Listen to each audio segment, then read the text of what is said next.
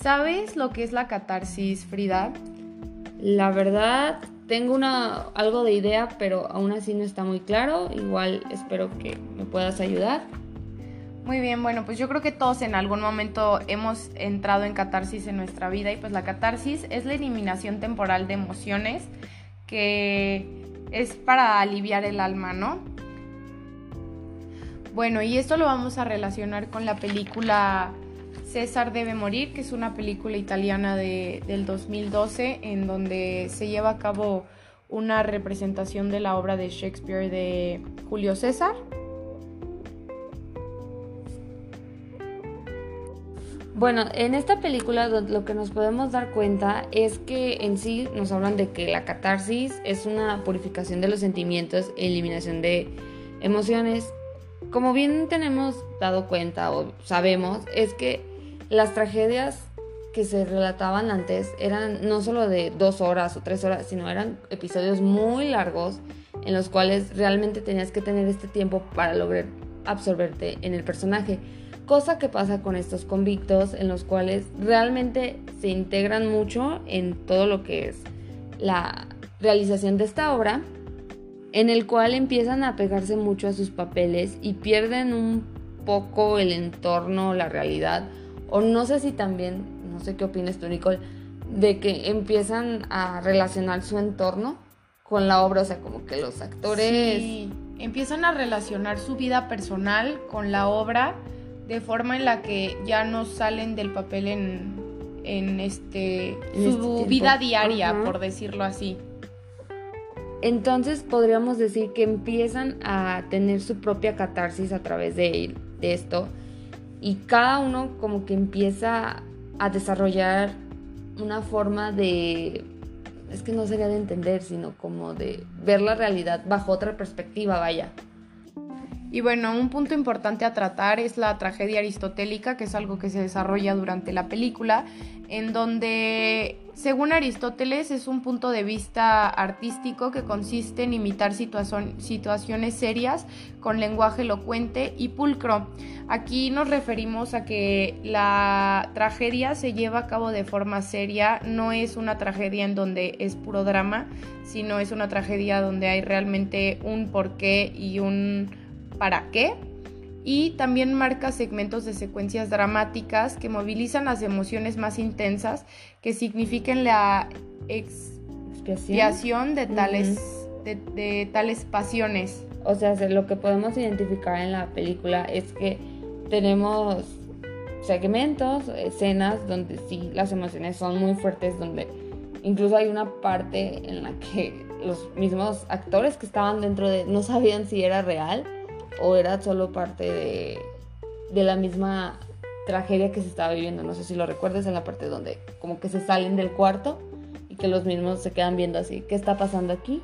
Sí, inclusive en algún punto de la obra se preguntan, este, le, le comentan a uno de los convictos que que no pierde el tiempo y él recuerda, oye, tengo 20 años aquí, pues no me digas que no pierde el tiempo porque empiezan a perder noción entre lo que es la obra y lo que es la, la vida este, personal y lo que, lo que están en su momento.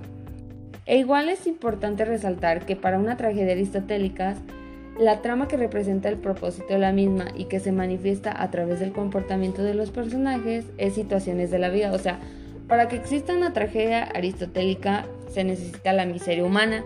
Y bueno, se me hizo muy interesante este punto porque, porque los directores de esta película acuden hacia unos eh, presos. O sea, es como, ¿dónde es el lugar donde vas a, vas a encontrar miseria humana? Es en un punto de esto.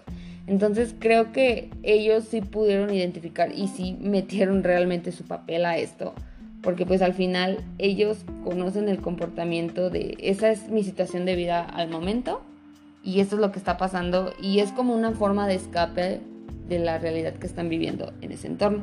Igual mismo hay que resaltar que Aristóteles dice, ok, dentro de la tragedia no podemos debatir temas filosóficos porque su extensión es algo vasta y es muy importante también resaltar que no solo se basa en el héroe, o sea, para hacer una tragedia Aquí no nos vamos a basar en el héroe, sino todo el contexto que está detrás de, o sea, la unidad de acción que tenga un conjunto más. Asimismo, tenemos que tener en cuenta que los estados emocionales no deben de pasar de desdicha a felicidad. O sea, no puedes estar triste y a los 5 minutos estar feliz. Que es algo que no sé si identificaste, Nicole, pero en la película en ningún momento vemos que los personajes se... Bueno, mientras están en la tragedia, obviamente, que se rían, que tengan alguna clase de emoción. Se muestran muy neutros hacia lo que está pasando. Sí, definitivamente durante la película siempre está esta tensión de de la tragedia, o sea, se puede ver en la expresión de todos los, los presos. Y una vez, o sea, hablando, ¿por qué hago todo este hincapié a los estados emocionales, a las tramas que representan, al punto de vista artístico? Pues todos estos pasos que hemos hablado, pues son parte de formar una catarsis completa. También yo creo que es importante mencionar que para lograr la catarsis este, hay que saber el punto al que vas a llegar y para qué. Y pues en la catarsis puede ser beneficioso y saludable tener la oportunidad de descargarse a través de la vía artística, que en este caso pues se puede ver durante la película que es la obra, el, el descargue y resulta muy satisfactorio para los presos al final de la película cuando concluyen con la obra y se presentan y pues obviamente hay un público que les reconoce su esfuerzo, ¿no? Asimismo, para quien se siente influidos por la piedad o el terror que eso, experimentan algo parecido a lo que podría ser la catarsis. O sea, no finalmente es una catarsis, pero este tipo de sentimientos son algo, te afectan, claro, y al final pues esto ayuda a purificar tu alma y sentirte en cierto punto como liberado. Como cuando pasa todo este tramo, para al fin sentirte como, ok, ya pasó, me relajo, creo que es un punto. Y bueno, finalmente también, para un poquito concluir con la tragedia aristotélica, es que para la catarsis no tiene un, significado estético moral, sino más bien representa una manifestación orgánica psicofísica. Y pues bueno, esto se refiere a como, em, como un descargo mental en el que sientes la satisfacción de soltar estas emociones de manera sana. E igualmente podemos destacar varios aspectos de la película que si realmente estos personajes, todos ellos, se metieron en una catarsis completa al momento de realizar toda esta tragedia, en el cual no solamente se destaca la función que tuvieron estos actores, sino también podemos destacar lo que viene siendo el soundtrack y la fotografía.